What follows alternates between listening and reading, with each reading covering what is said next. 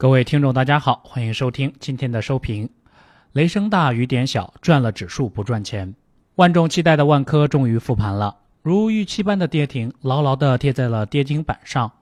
受此影响，房地产板块全线低开，更是对整个市场有那么一点点的影响。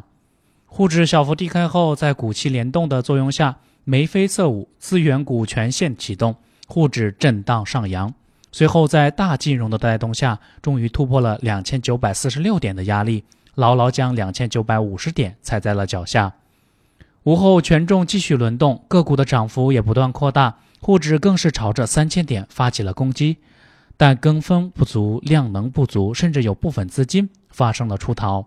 截止收盘，沪指报收于两千九百八十八点六零点，上涨五十六点一二点，涨幅为百分之一点九一。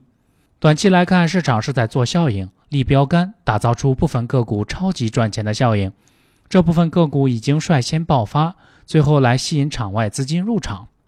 一旦人气被全面激活，题材股依然是炒作的首选。目前恰逢半年报披露的窗口期，目前已有超过一千家公司预披露业绩，中报炒作重磅来袭。对于业绩的大幅增加，同时又有送转潜力的高价股，将会成为重点伏击的对象。伴随着早盘放量，有色、券商等权重有不同程度的拉升，可清晰发现，一直埋伏在场外的资金立即闻声进场。虽然个股都有上涨，但是分化也很大，涨幅达到百分之三的仅有五百一十四家。